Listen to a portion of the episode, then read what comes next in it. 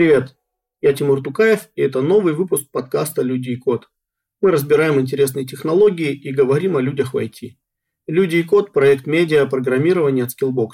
Ссылки на медиа и наши соцсети вы найдете в описании. А сегодня мы поговорим о разработке на Java, микросервисах, качественном коде и отличиях между процессами разработки в IoT и финтехе.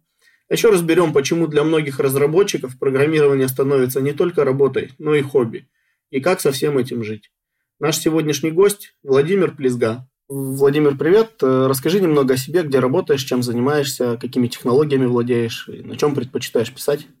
На текущий момент тружусь в небольшой компании Tibbo Systems. Это российская компания, которая занимается разработкой low-code платформы для интернета вещей. Это такой инструмент, который позволяет э, агрегировать, собирать данные со всяких устройств, как полевых, так и промежуточных, и предоставлять к ним удобный доступ для работы уже из э, других систем. Но это очень упрощенно. На самом деле это целый огромный лего-конструктор, который позволяет решать целую кучу всевозможных задач, и причем делать это без программирования. Так вот, э, я сравнительно недавно занимаюсь разработкой именно этой а платформы. А до этого я 10 лет трудился в финтехе, в компании ЦФТ, Центр финансовых технологий. Наверняка многие слышали, поскольку это один из крупнейших а, разработчиков в России в целом.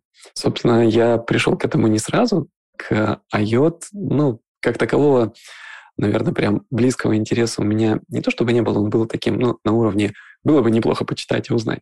Но вот к чему меня точно тянуло, это к аппаратной части.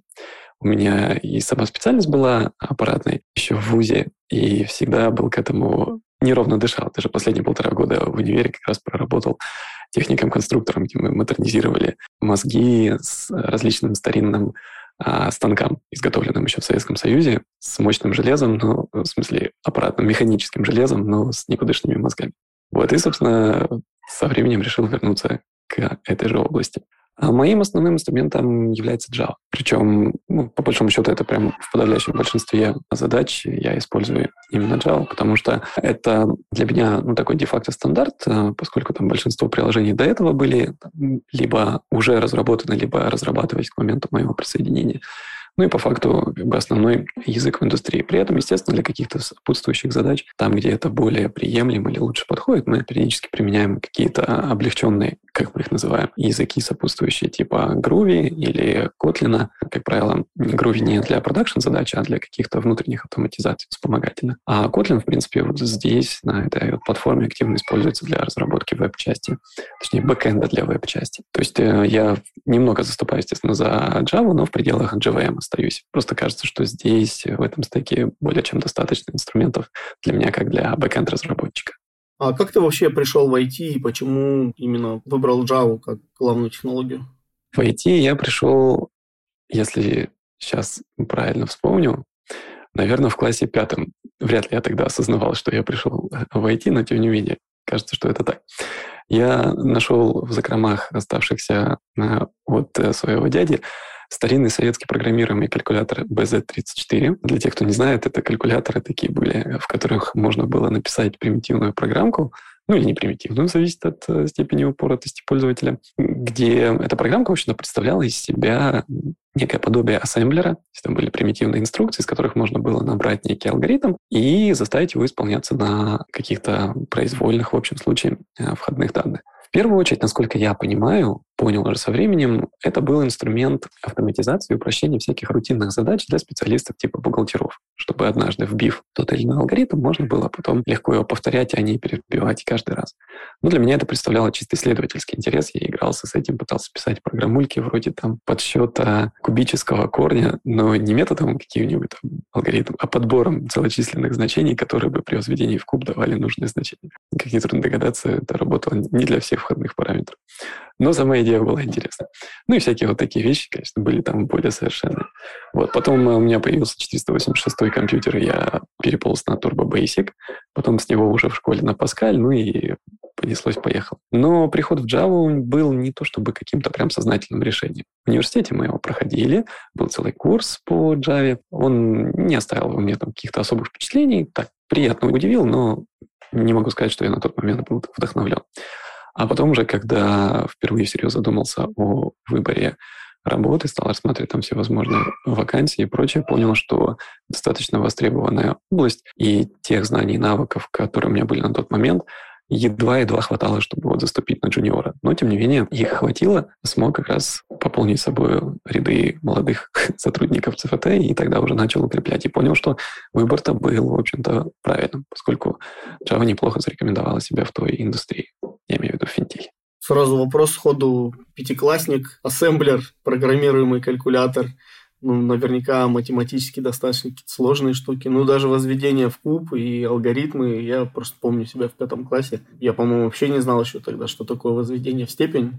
А уж тем более, чтобы писать программу, что надо где-то найти документацию. А на тот момент, насколько я помню, программирование было скорее доступным больше для научного склада людей, то есть не, не столько профессионалов-программистов, сколько ученых. То есть как это все объединилось. Как такового объединения, наверное, не было. Мною двигал сугубо дилетантский интерес, такой помешанный или помноженный на детское любопытство. И основным источником информации для меня была действительно документация, но не какая-то там исчерпывающая там описание, набор инструкций или чего-то такого, а книжка, руководство по использованию соседней модели калькулятора. Так получилось, что не было документации от этого, была от соседней, от МК-56. У них, поскольку производитель был один и тот же, был схожий набор инструкций, но МК-56 был более совершенным, у него был более навороченный набор инструкций, больше функций, и поэтому путь изучения постоянно был сопряжен с разочарованием. Потому что как только я находил какую-нибудь прикольную функцию,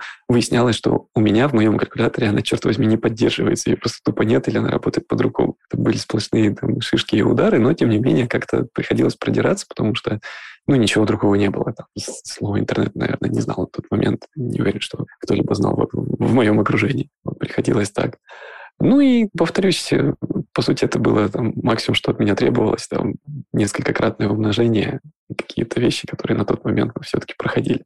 Может быть, был уже к тому времени шестой класс, но вряд ли больше, может, и в седьмом уже появился компьютер. Тогда еще один вопрос по твоим ответам. Интернет вещей, Java. Да, то есть ну, я занимался немножко умными домами, поглядывал в сторону интернета вещей, микроконтроллеров. Насколько я, у меня осталось да, в памяти, это ассемблер, C, C++, ну, микропython кое-где используется. Как здесь оказалась Java, потому что для слабых устройств кажется, что она достаточно тяжеловесная. Как она нашла себя в интернете вещей? В первую очередь важно сделать а, такую оговорку. А, во-первых, поскольку речь идет о целом интернете вещей, Разумеется, у него целая куча всевозможных слоев, сегментов там или любых других проявлений классификации, которые мы можем себе придумать.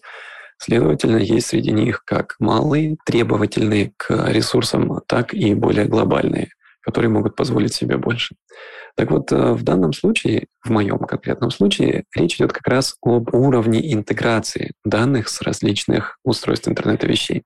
На этом уровне, как правило, речь идет не о полевых устройствах, которые размещаются на чипах, там, типа как система на кристалле да, или прочих вещах, а на более или менее стандартных машинах, на более или менее стандартных архитектурах.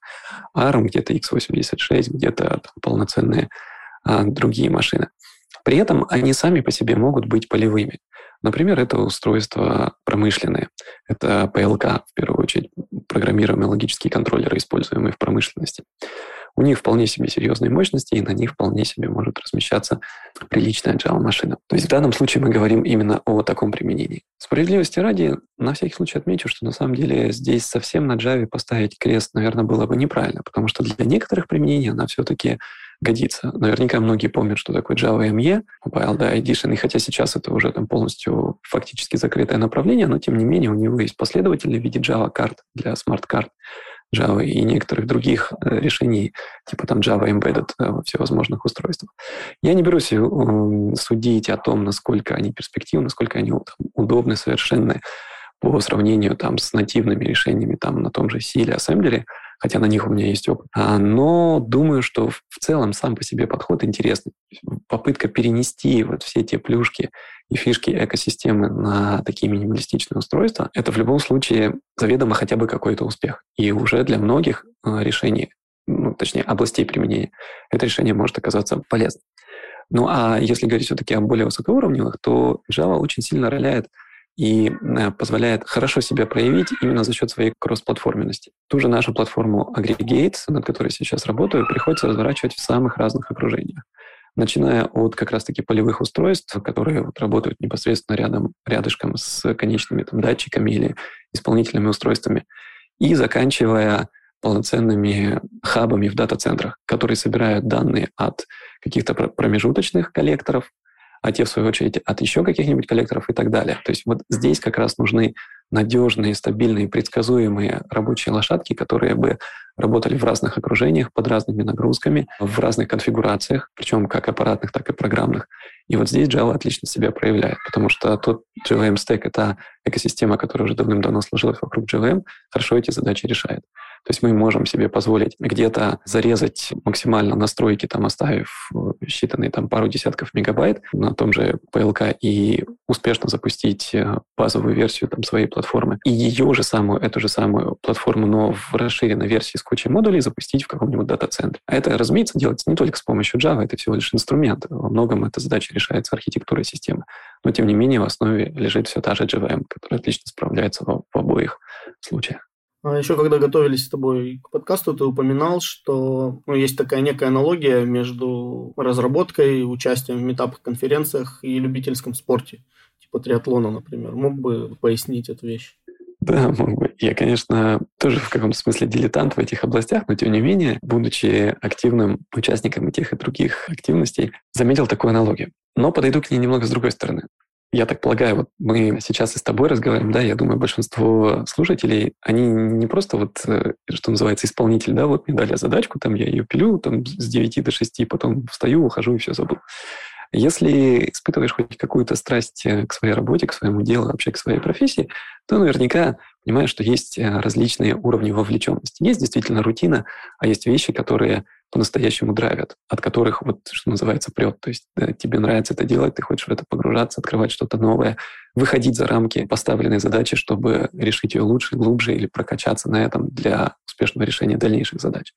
Разумеется, накопление вот таких вот, грубо говоря, ответвлений или отступлений, оно постепенно приводит э, к накоплению и пониманию, что этими знаниями, этим опытом можно делиться. Так постепенно приходишь к тому, что в принципе, об этом можно писать, об этом можно рассказывать, причем рассказывать как там небольшой группе там, товарищей или коллег на метапе, или там, большой аудитории на конференции. И постепенно понимаешь, что есть вот два совершенно разных таких режима, что ли, работы. Когда ты просто вот накапливаешь этот опыт, ты решаешь повседневные задачи, ты, в общем-то, делаешь все то же самое, что и большинство твоих коллег по оружию. Но есть периоды, когда ты обобщаешь, агрегируешь все эти а, знания и опыт внутри себя и готовишь их для того, чтобы можно было поделиться с другими. Это принципиально другой режим работы. Он требует других навыков, других подходов, что ли, или даже других образов мышления. И, наконец, сам процесс вот этого вот разделения этих знаний, когда ты либо там пишешь статью, либо выступаешь, либо как-то еще участвуешь в публичных активностях, собственно, своеобразная кульминация предыдущего процесса — это вот завершение такого цикла. Вот эти вот три составляющие, они, как ни странно, очень-очень оказываются похожи на то, чем занимаются спортсмены-любители. Я сейчас профессионалов не беру, поскольку к ним не отношусь. А те, для которых физкультура тоже выходит за рамки обыденности, когда они не только ходят, там, например, в фитнес-зал, например, там, походили по качалке положенное время и, и вернулись домой. Когда ставят перед собой цели в виде э, каких-то конкретных результатов, личных рекордов, или, по возможности, соревнований. Тогда получается довольно интересная аналогия. Пока ты нарабатываешь результат для следующего рубежа, ты находишься в том же самом состоянии накопления. Только накопление физического, накопление формы, накопление навыков исполнения чего-то. А здесь мне наиболее близок пример циклических видов спорта, таких как бег, плавание, велосипед, как раз все то, что составляет триатлон или других похожих. Тот же там, лыжные гонки. Потом наступает в какой-то момент период активной фазы, активной подготовки к конкретному соревнованию, когда ты начинаешь готовиться к конкретной дистанции, узнаешь ее там профиль, рельеф и так далее. То есть подводишь себя к конкретному результату и попытавшись совместить пик формы с как раз с датой проведения соревнования, наконец выступаешь.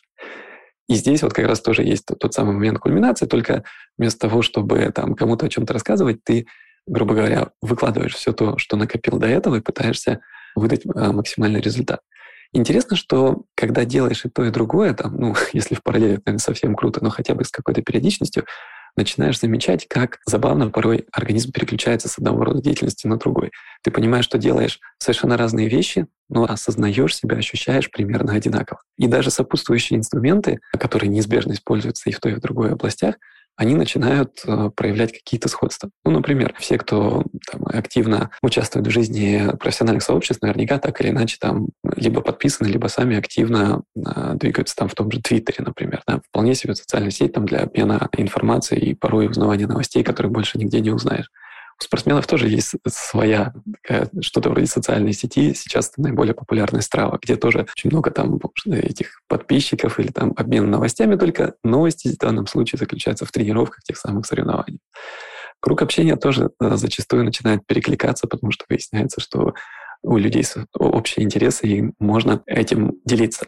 Но это все как бы просто лирика, просто стороннее наблюдение. Что из этого можно вынести полезного?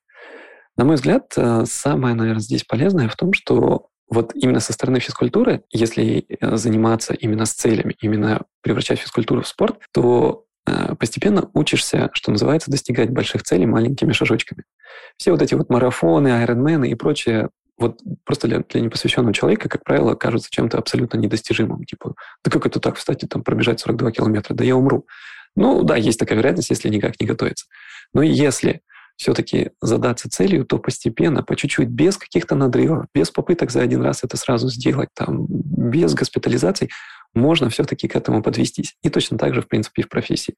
То, что кажется сейчас недостижимым, там, реализовать какой-то проект или там, запилить инструмент, которого давно не хватало, все это тоже вполне становится реализуемым, если двигаться теми же самыми маленькими шажочками, но большой цели вопрос, да, вот, любительского спорта, он держится на энтузиазме, и я наблюдаю за новосибирской тусовкой, ну, по работе приходится все это делать. С Иваном Гулянским недавно общались, про GVM статью делали совместно.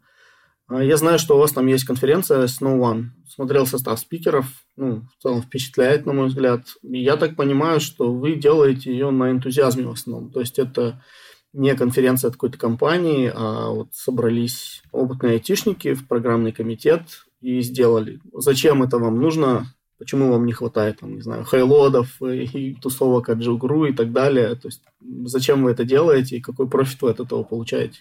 Ну, раз общался с Ваней, значит, наверняка он уже частично об этом рассказывал.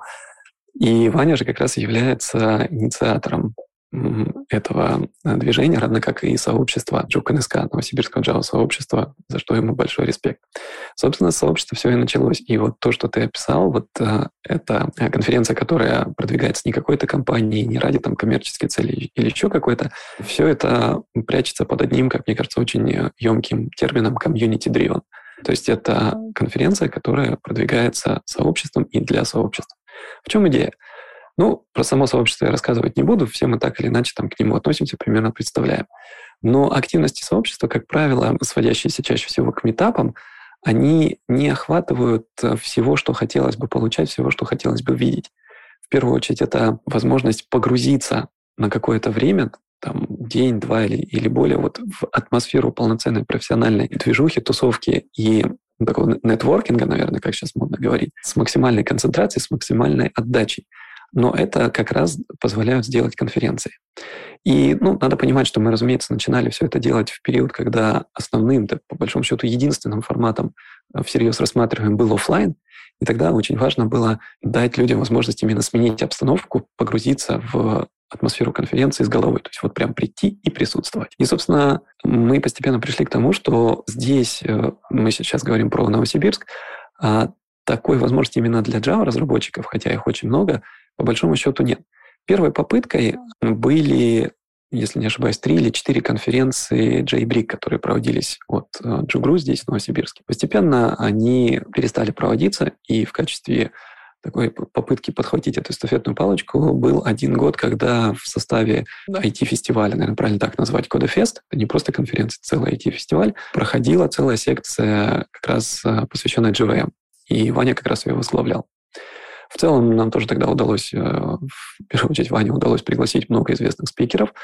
Они выступали. В общем-то, в целом все получилось, но мы были несколько сжаты вот тем форматом, который предлагал нам Кодефест, там, со своими особенностями и ограничениями. Ну и на следующий год мы, поняв, что потребность по-прежнему сохраняется, интерес и любопытство аудитории не просто сохраняется, а растет, а удовлетворять его нечем, решились и по инициативе Вани попытались провести свою собственную первую конференцию, которую назвали Snow One, по аналогии с некогда существовавшей Java One, проходившей, собственно, под эгидой Oracle и, по-моему, еще когда-то даже Sun. Тогда это была офлайн конференция. Нам безумно повезло с тем, что в 2020 году, когда она впервые проводилась, мы успели в аккурат перед началом ограничений, связанных с ковидом, буквально там за считанную неделю до того, как э, мир схлопнулся, мы успели провести офлайн конференцию и для многих из наших спикеров это стало последней офлайн конференцией на следующие там, полтора, для кого-то и два года. После этого уже в 2021 году мы по все тем же причинам были вынуждены провести полностью онлайн-конференцию и провели ее в текущем 2022 году, планировали провести гибридный э, формат как раз из тех соображений, что офлайн может подпасть под ограничения, связанные с распространением ковида и его очередной волны. Отчасти так и случилось. Э, здесь в Новосибирске действительно были введены дополнительные ограничения. Мы были вынуждены перенести офлайн часть на апрель, а чуть позже по причине всем известных нам текущих до сих пор событий перенесли и онлайн-часть.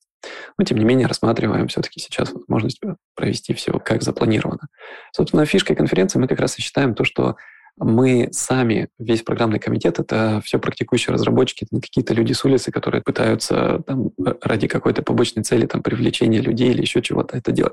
Это просто потому, что это нам самим интересно. Это те доклады, те спикеры, на которых мы бы пошли сами, и, собственно, которых мы и ходим, но только на других конференциях. Здесь мы пытаемся привнести это в сообщество.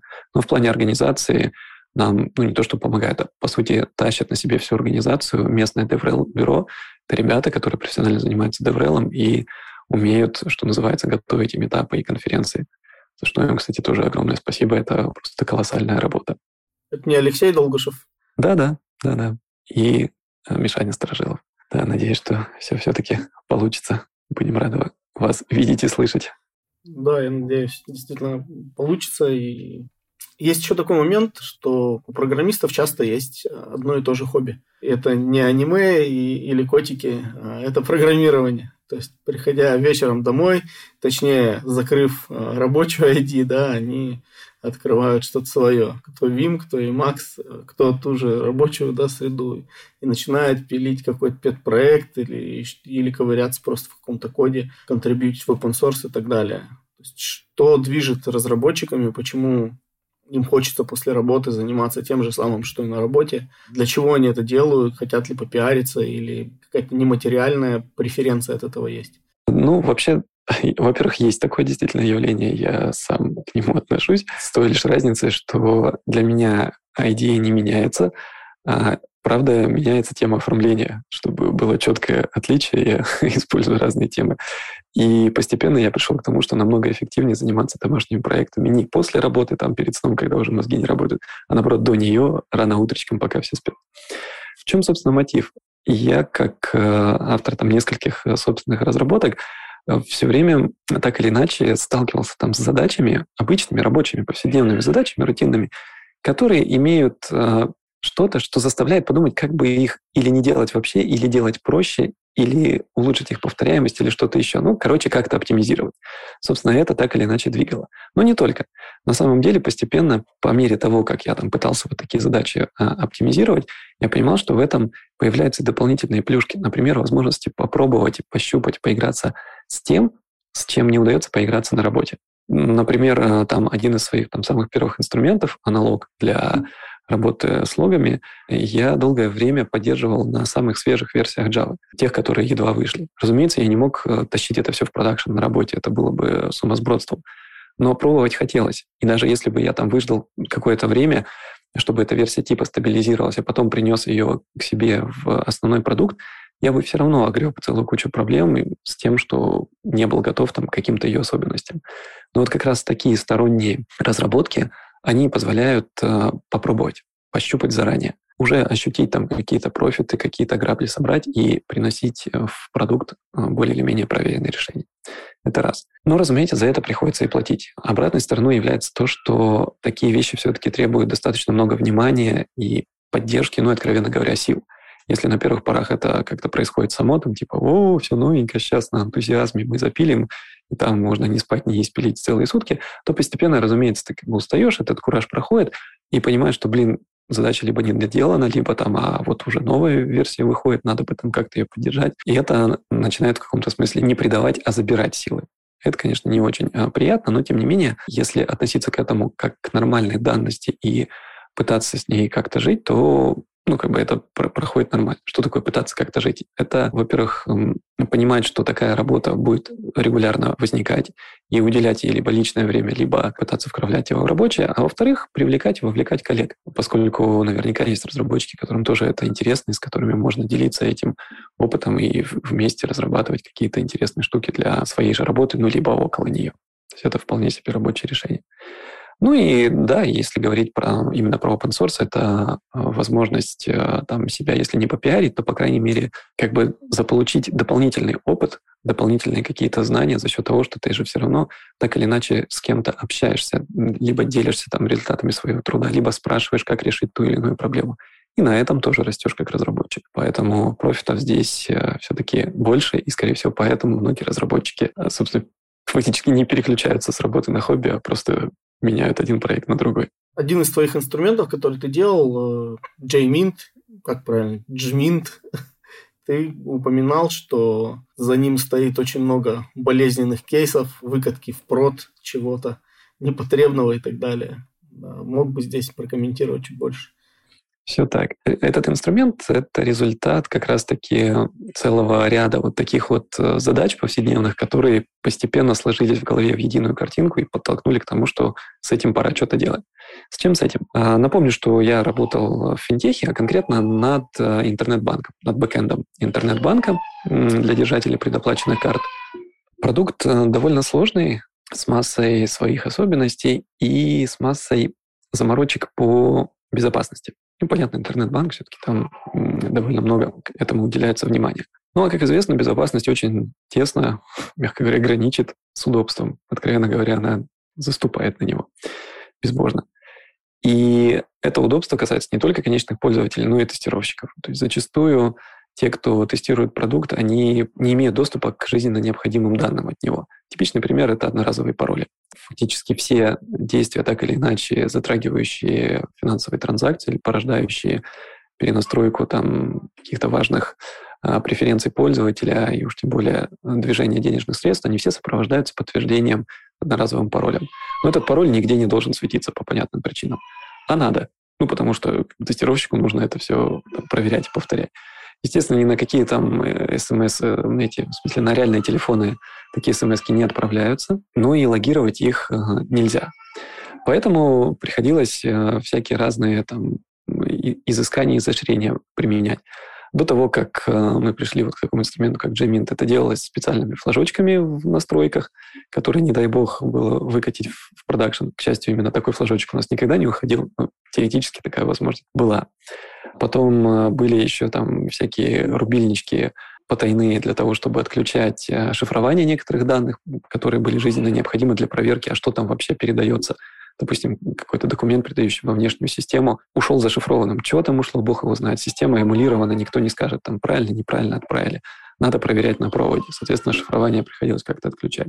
То же самое с цифровыми подписями. Когда нужно отправить, наоборот, входящий запрос в систему, она требует, чтобы он был подписанным, то это огромная головная боль. А как это правильно сделать? Помимо тестовых сертификатов есть еще и там масса других сложностей. Ну и даже эмуляция сторонних сервисов в тех случаях, когда это какие-то нестандартные интерфейсы и протоколы, это тоже большая головная боль, и не каждый инструмент позволяет такие системы эмулировать. Так вот, э, постепенно, набив вот таких вот, ну, где-то шишек, а где-то просто навтыкав таких костылей, чаще всего они, к счастью, все-таки не, не стреляли, пришло понимание, что все эти фиксы, они все объединяются одной и той же как бы, идеей. Это то, что нужно нам, но то, что не должно быть в продакшене. Ну, типа, а давайте тогда подумаем, как сделать так, чтобы оно было в коде, но, но не уезжало на продакшн. И вот, собственно, постепенно так и родились вот такие вот а, родился, по сути, один а, такой инструмент, как а, JMint. Он реализует подход, который мы назвали Side Effect Injection, то есть типа, внедрение стороннего поведения извне. Я сейчас уже не буду подробно о нем, о нем рассказывать, у меня есть там и доклад про него, и писал кое-где.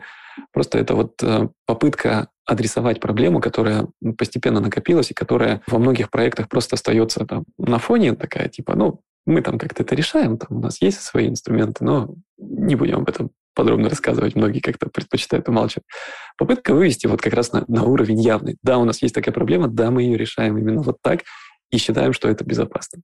А подскажи такой момент. Вот есть Java, например, да, то есть понятно, что там бэкэнд разработка, мобильная разработка сильно отличаются. Разный продукт в итоге и так далее.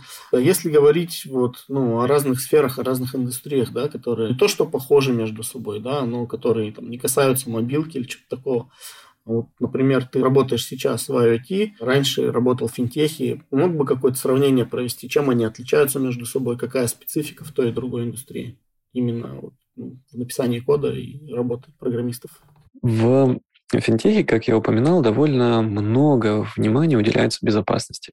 Вряд ли сейчас есть область, в которой ей не уделяется внимания вовсе, но там это на одном из э, первых рубежей.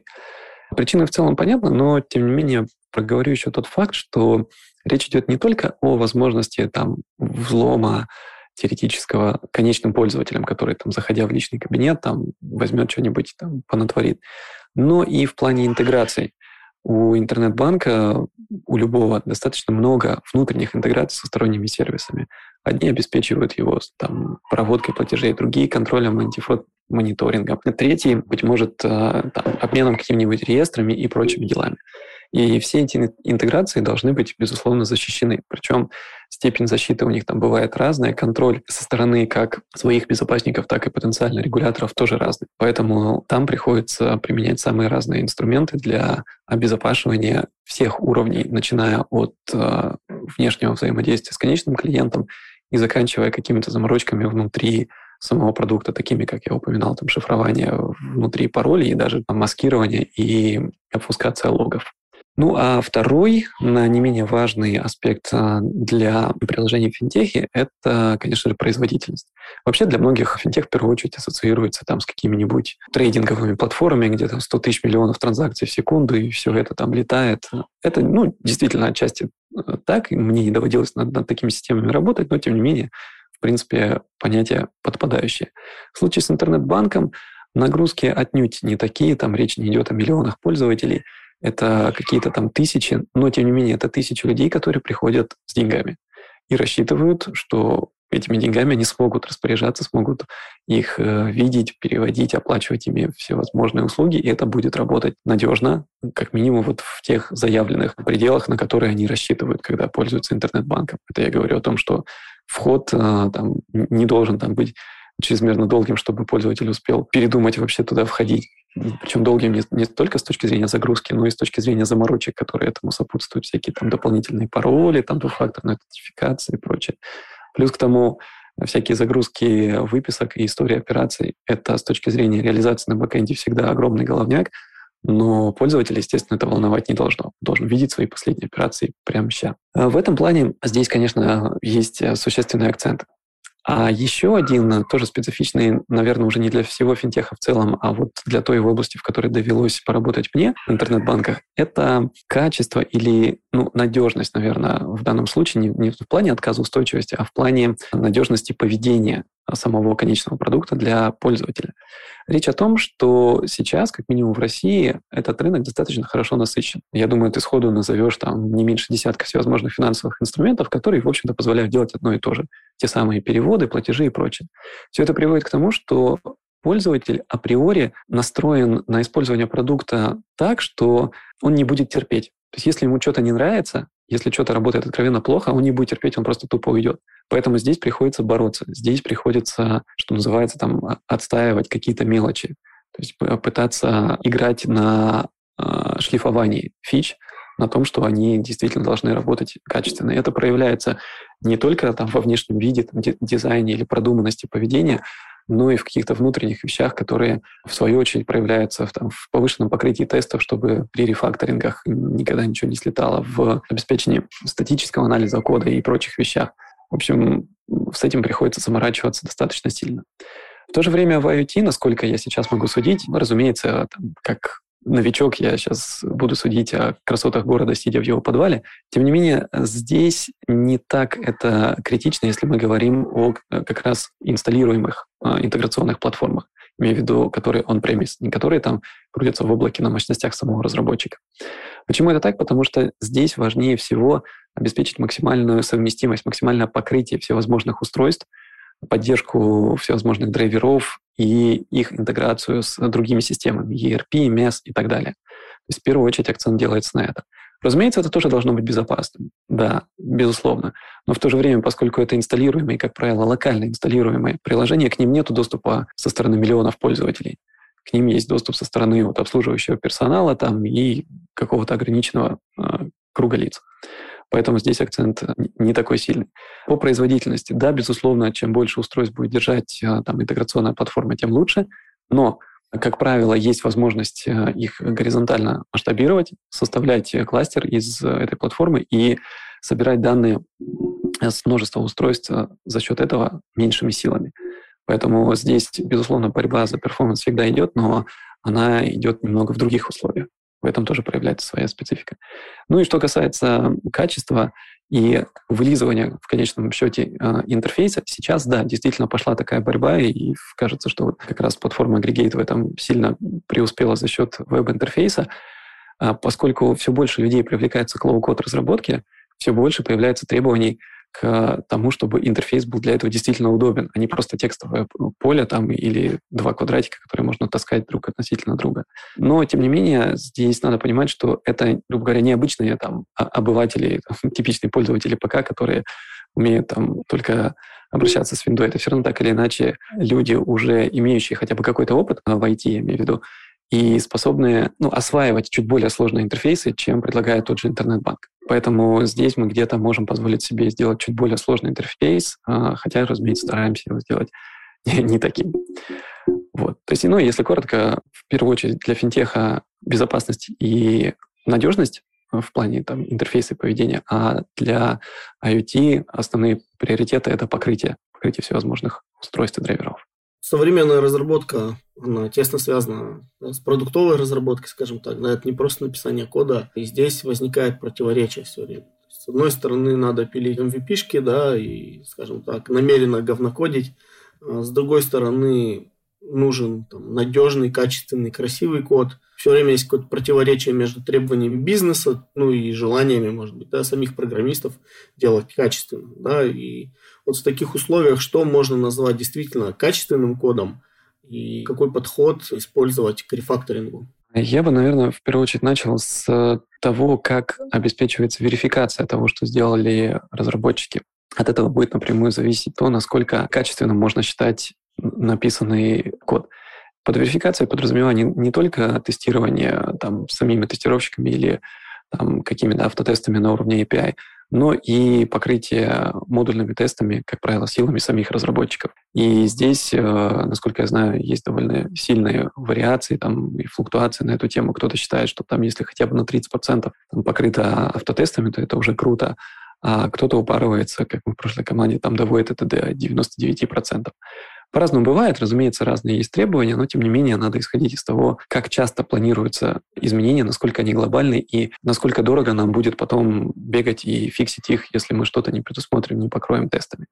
Но в то же время надо понимать, что само по себе покрытие — это не панацея. Даже если у нас там показывают 99%, это не значит, что 99% верифицировано. Может быть, просто исполнено 99%. На этот случай приходится прибегать к каким-то более изощренным инструментам, типа мутационных тестов. В своей прошлой команде мы постепенно пришли к этому инструменту, и он действительно показал а, нам на некоторые места, в которых мы сами себя обманывали. У нас, несмотря на высокие показатели Java э, Code Coverage, по факту проверки были эффективными. Такие вещи, конечно, приходится учитывать. Безусловно, сюда же приходится относить и статический анализ кода. Какие бы мы там навороченные, крутые с точки зрения ну, своего опыта, что ли, не были бы как люди, мы все равно пропускаем. И на код-ревью надеяться не стоит. Это просто дополнительный рубеж. Поэтому статический анализ здесь очень сильно выручает. А у меня был опыт использования для этого Sonar Куба как одного из этапов выпуска каждой фичи. Ну и кажется, что он, в принципе, здесь хорошо вписывается ну, в любой такой процесс. Единственное, что для работы с ветками там приходится заморачиваться еще и приобретать платную его версию. Но это все как бы инструментальные вещи. Не менее важно поддерживать и низкий уровень технического долга, а это уже сугубо организационный вопрос. А опять же, в прошлой команде мы постепенно пришли к тому, что стали проводить э, периодические встречи, на которых обсуждали те задачи, с которыми к нам не придет бизнес. То есть, э, по сути, задачи технического долга и технологического развития. То, что мы хотели бы сами попробовать привнести в продукт, улучшить, там, усовершенствовать или как-то еще. И такие задачи постепенно вкрапляли в бэклог. Без поддержки со стороны бизнеса у нас бы ничего не получилось, но разумеется, далеко не все время, а это были такие результатом постоянных дебатов и дискуссий, за счет них мы постоянно все-таки могли вкраплять эти задачи в бэклог, в основной производственный, и делать их, за счет этого поддерживая качество продукта на должном уровне. Не буду утверждать, что это какая-то совершенная схема, и она, в принципе, достаточно очевидна, но, тем не менее, проверив, э, могу с уверенностью сказать, что она работает.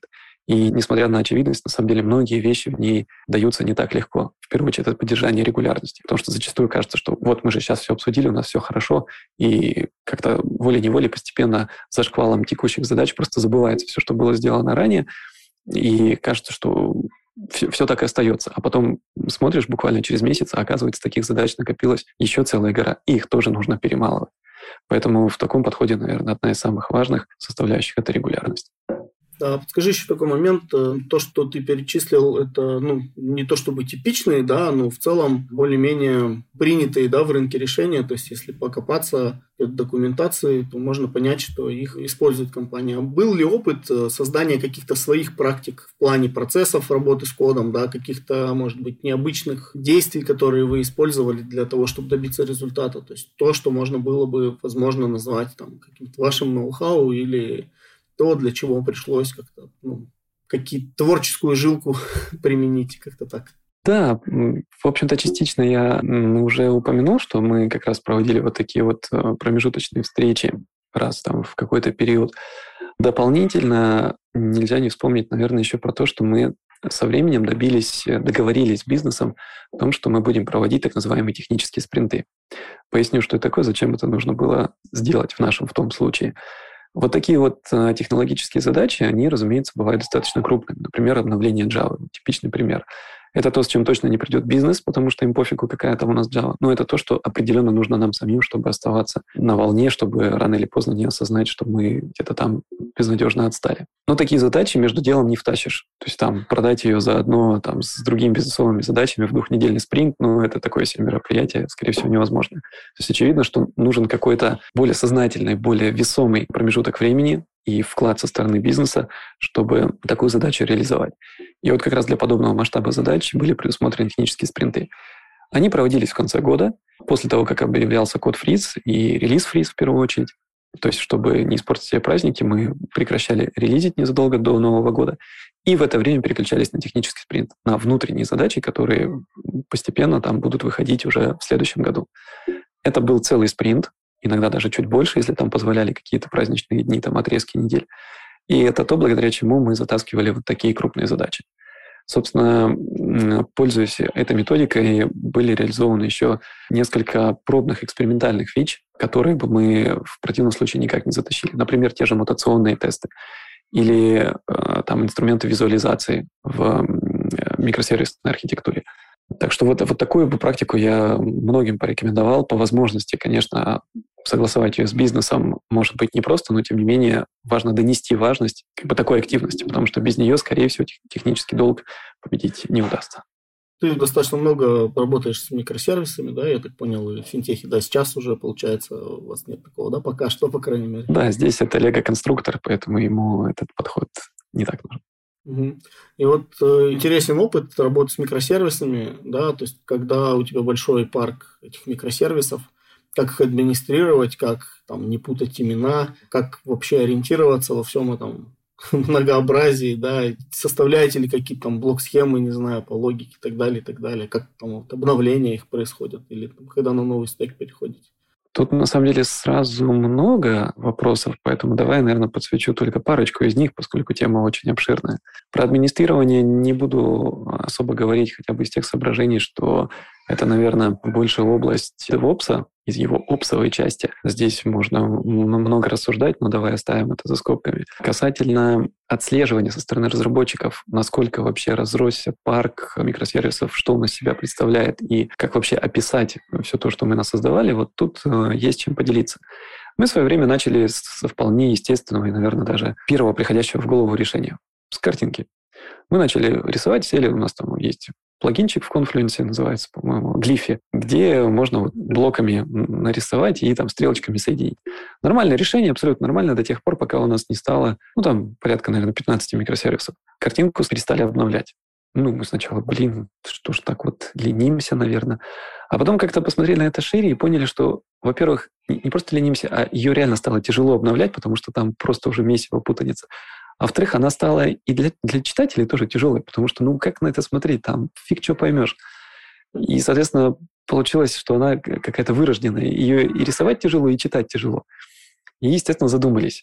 Пока мы думали, без малого прошло довольно много времени, и картинка стала абсолютно бесполезной, она отстала от жизни, и у нас вообще не стало никакой схемы взаимодействия. Ну, там, разумеется, были там косвенные какие-то описания от, от службы сопровождения и так далее, но нормальной картины не было. И тогда постепенно стало приходить понимание, что к этому нужно подступиться принципиально иначе. Картинка нас больше не устраивает. Значит, нужно что-то, что можно было бы не просто использовать вот для того, чтобы смотреть, но и что-то, что можно было бы опросить. И опросить не только целиком, но и частично, чтобы можно было выявлять какие-то подсвязи, какие-то контуры, отвечать на конкретные вопросы. А это уже больше похоже на базу данных. То есть нам была нужна база данных, которая умеет в то же время и красиво представлять свои данные. Ну, а это все вместе приводит нас, в общем-то, к понятию графовой базы данных. Ну, при условии, что к ней есть соответствующие инструменты визуализации. Покопав такие базы данных, мы остановились на Neo4j и взяли и переложили изначально руками все то многообразие самих микросервисов и взаимодействия между ними, которое у нас было на тот момент, в виде запросов на языке Cypher в Neo4j и сохранили, собственно, в саму базу данных. А встроенный визуализатор Neo4j Browser стали использовать как э, универсальный справочник. И это решение, в общем-то, довольно сразу зажило. Оно позволило не только просто отвечать на вопрос типа, ну, что у нас там вообще, сколько там микросервисов, как они выглядят, но и на множество частных вопросов. Где у нас используется SSL, где не используется, какие интеграции у нас там построены на TCP, где у нас там микросервисы, какие ходят в базу, какие вообще есть пути попасть в базу извне, через какие контуры. А построение путей — это, в общем-то, вполне себе уже графовая задача, кто помнит из курса уни- э, по универу. И масса других вопросов. Даже обучение новичков тоже стало ну, проходить намного проще, потому что мы уже не на пальцах объясняем и не показываем какую-то гигантскую схему, которой можно напугать даже самих себя, а начинаем постепенно, плавно вводить в курс дела и показывать, что вот у нас точка входа, за ней дальше такие-то, такие-то сервисы и так далее. И тема действительно зажила. Основной проблемой, болью с ней была, безусловно, поддержка. И хотя мы попытались ее максимально упростить и не то чтобы автоматизировать, но сделать как бы вовремя вспоминаемой за счет там, вставок в жиру и там, прочих напоминашек. Но, тем не менее, ручной труд оставался. И вот как раз э, последние месяцы моей работы мы там в том числе работали над тем, чтобы автоматизировать сбор данных из э, непосредственно из кодовой базы для графа. Думаю, что работа эта будет э, скоро завершена. Можно будет даже, наверное, там, ребятам поделиться ее результатами. Ну, вкратце, там идея в том, что за счет аннотации можно будет э, собирать необходимые данные, метаданные об устройстве, и экспортировать их в графовую базу данных. Ну и вскользь упомяну еще об одной практике, раз уж ты тоже упомянул ее, о ней в вопросе, там по поводу именования микросервисов в целом, насколько я знаю, обычно народ сильно не заморачивается. Там, вот что делать микросервис, это так он и называется. Такой хендлер, диспетчер, вот это вот все. Мы даже начинали с того же самого, но постепенно пришли к тому, что эти названия получаются длинные, емкие, постепенно утрачивают смысл. И на самом деле нет серебряной пули от того, что мы выбрали якобы понятное название, легче дальше не становится. Все равно есть масса ограничений, сложностей, с которыми мы сталкиваемся. Поэтому мы пытались пойти другим путем и устроив здесь уголок э, демократии, стали выбирать название вместе э, всей командой э, для микросервисов и выбирать на основе так называемых производных ассоциаций. То есть брать какое-то основное понятие, которое у нас ассоциируется с новым микросервисом, и пытаться изложить его в виде существующих слов, не выдуманных, не аббревиатур и не сугубо технических терминов вроде хендлера, а в виде привычных существующих слов. Таким образом, у нас получилась собственно, целая куча всяких довольно креативных э, названий. Ну, там один из, наверное, таких более-менее на слуху — это микросервис Пушкин, который занимается пушами в общем-то, нетрудно догадаться. И там Quark для QR-кодов. И, ну, есть еще там масса других. Я даже делал в свое время небольшой докладик об этом. В общем-то, это как раз пример такой необычной практики, которая, во-первых, добавляет довольно много фана в работу, но вместе с тем как бы не превращает в сплошной балаган, а позволяет систематизировать э, выдачу имен. А это все-таки часть именования одной из задач программирования наряду с кэшированием. Все-таки хотелось бы немножко Java затронуть, чуть глубже, чем мы об этом поговорили. Вот есть Java. Она меняется с каждым годом. с другой стороны, Java, да, изначально молится на обратную совместимость. Если брать какие-то фичи последних релизов Java, то что ты бы мог отметить как свои там, фичи, фавориты, да, например, то, что тебе больше всего нравится, то, что тебе больше всего зашло?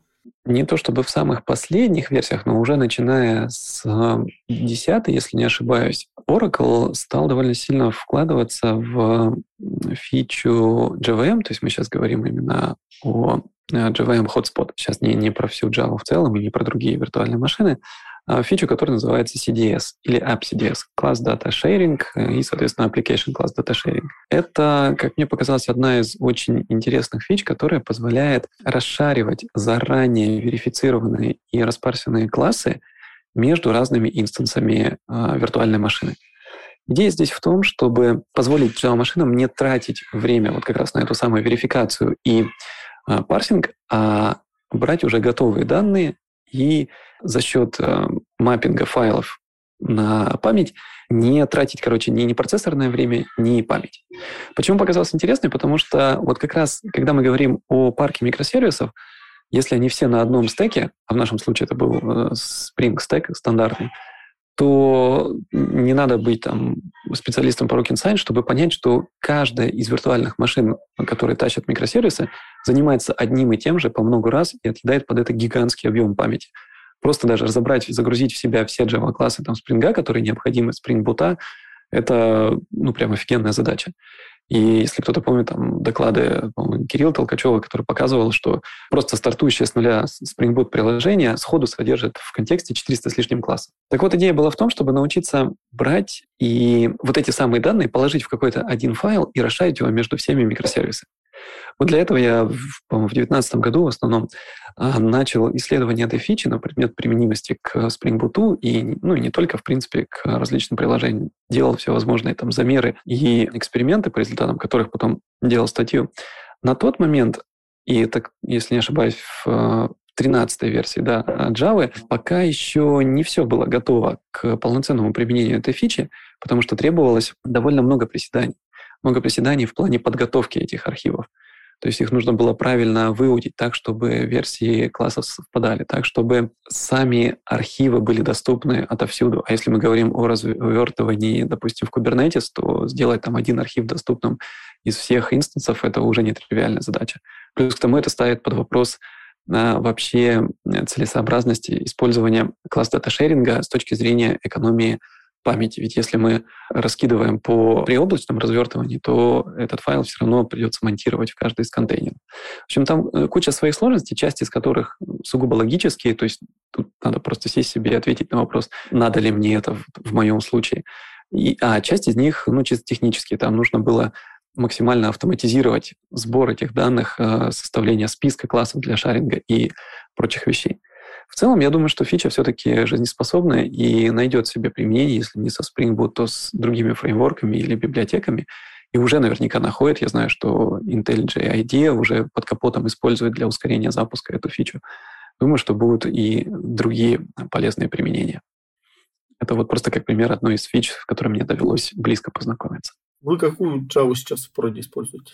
Здесь э, до сих пор, как ни странно, используется восьмая именно для IOT-платформы. Есть, разумеется, планы по переходу на 11, но в силу сложности и совместимости с рядом проприетарных драйверов, ну, имеется в виду драйверов к конечным устройствам, этот э, процесс долгое время был заблокирован. Сейчас я надеюсь, что он в скором времени разблокируется. Ну вот на недавнем предыдущем месте мы использовали 14 Java для развертывания всех микросервисов продакшн. А подскажи такой момент, да, вот говорили о твоих любимых фичах, да, в языке, ну, в версиях да, JVM, которые уже вышли, а чего ты ждешь от Java? То есть как, каких фишек от Java, от JVM, там, от JDK ты ждешь в будущем больше всего? Что ты хотел бы сам пощупать, попробовать уже, и тебе не терпится, чтобы это вышло? Наверное, одна из самых ожидаемых, да, пожалуй, самая, это легковесные потоки Project Loom. Это то, в чем Java обещает э, догнать и в чем-то перегнать многие другие языки, в которых это было изначально, как, например, там в Go или еще где-то. Здесь основной профит э, я вижу, в общем-то, в его прямом назначении, что можно будет не аллоцировать э, те тяжеловесные потоки, которыми управляет сама операционная система, а держать их внутри JVM. Соответственно, их можно будет гораздо быстрее и проще аллоцировать, убивать, и это будет обходиться гораздо дешевле. Почему это важно э, здесь для а, интеграционной платформы интернета вещей, потому что очень много асинхронных взаимодействий происходит. По сути, каждая синхронизация стороннего устройства, каждая обработка событий, коих происходит там просто нереальное количество. Все это так или иначе завязано на использовании потоков. Сейчас все эти потоки держатся прогретыми в специальных пулах, специально, чтобы избежать повторной их инициализации, которая, как известно, дорога. Но в дальнейшем, я думаю, что можно будет сделать это гораздо проще за счет э, использования легковесных потоков. Ну, поживем увидим. А, Еще одна фича, которая на самом деле уже начала выходить и которая не то чтобы является там каким-то монолитом, а целым набором фич, это, конечно, паттерн матчинг. Он, если не ошибаюсь, становится постепенно доступен там нам с 14 Java, когда свечи наконец-то вышли из э, фичи превью. И все больше и больше новых фич, там в 16 например, появился инстансов для классов, которые тоже являются частью паттерн матчинга и который тоже сильно упрощает нам именно часть кодирования. То есть когда мы там пишем одни и те же конструкции, мы можем делать теперь это гораздо быстрее, лаконичнее, а код при этом становится более читабельным. И еще, как ни странно, конкретно в специфике вот нынешнего продукта а, мне не терпится начать использовать полноценные текстовые блоки. Те, которые тоже появились сравнительно недавно, сейчас уже полноценно доступны. Единственное, чего сильно не хватает и чего, к сожалению, пока не обещают, и что, к большому сожалению, так и не вошло в текстовые блоки, это интерполяции строк, которые есть в других языках. Ну, тут, конечно, специфика продукта, повторюсь, но, тем не менее, было бы очень круто, если бы когда-нибудь она появилась. Пока, насколько я знаю, нет даже на горизонте в Java. Ну, зато есть э, в Kotlin, там она используется во весь рост. И, наверное, финальный вопрос. Java, Kotlin, Scala, Groovy, языки, которые существуют в экосистеме JVM. Какой из них тебе больше нравится и какой из них тебе хотелось бы больше использовать в своей практике? И почему? Ну, как старовер я пока все еще остаюсь на Java. И думаю, что в целом тут не стоит э, вопрос, там, какой язык лучше, а все это упирается в несколько других вопросов, главными из которых, на мой взгляд, э, являются, кто готов с этим работать, я имею в виду состав разработчиков. Это особенно актуально для скала, потому что со своим функциональным стилем она довольно резко сужает э, объем потенциальных кандидатов. Если там весь продукт запилить на скале, то поддерживать его будет довольно проблематично. Это раз. А второе, собственно, насколько это применимо к состоявшемуся продукту, если он уже действительно состоялся. То есть если мы говорим о продукте в чистом поле, вот мы сейчас выходим, прямо сейчас решаем, на чем будем писать, то вполне себе много шансов э, начать делать это на Kotlin. Почему бы и нет? Пишем меньше, получаем больше, все красиво, все так круто, молодежно, современно. Если же речь идет о уже состоявшемся, то я вот тут обычно придерживаюсь больше консервативной точки зрения и не тороплюсь устраивать зоопарк. То есть даже там ради крутых фич и компактности кода вносить новый язык в уже существующий продукт, на мой взгляд, сомнительная затея. Тут нужно многое взвесить. И третий аргумент, который тоже роляет, это совместимость языка с существующей экосистемой. Ну, громко сказать экосистемой, наверное, просто составом фреймворков и библиотек, которые уже есть в продукте, если это существующий или если это продукт с фиксированным, например, заказчиком, стеком. Поясню, о чем речь. Э, несмотря на то, что есть много разговоров о том, что типа Kotlin 100% совместим, просто пиши, все то же самое будет у тебя на Java работать. Знаю несколько примеров, прям таких достаточно показательных, где это, мягко говоря, не так где этот самый интероп показывает себя не с лучшей стороны. Особенно, когда речь заходит о работе на Spring Boot, который и сам по себе довольно сложен.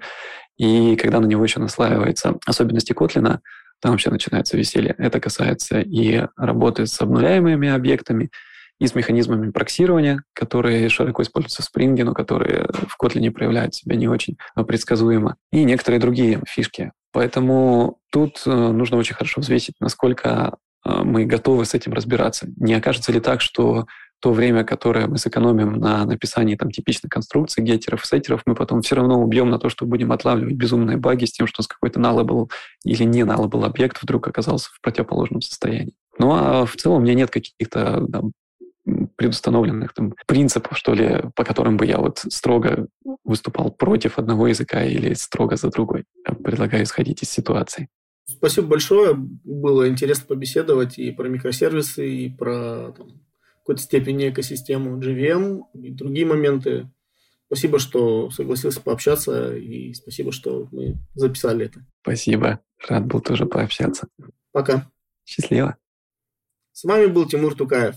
Слушайте наш подкаст на разных платформах, ставьте звезды и оставляйте комментарии. Хорошей недели. Пока.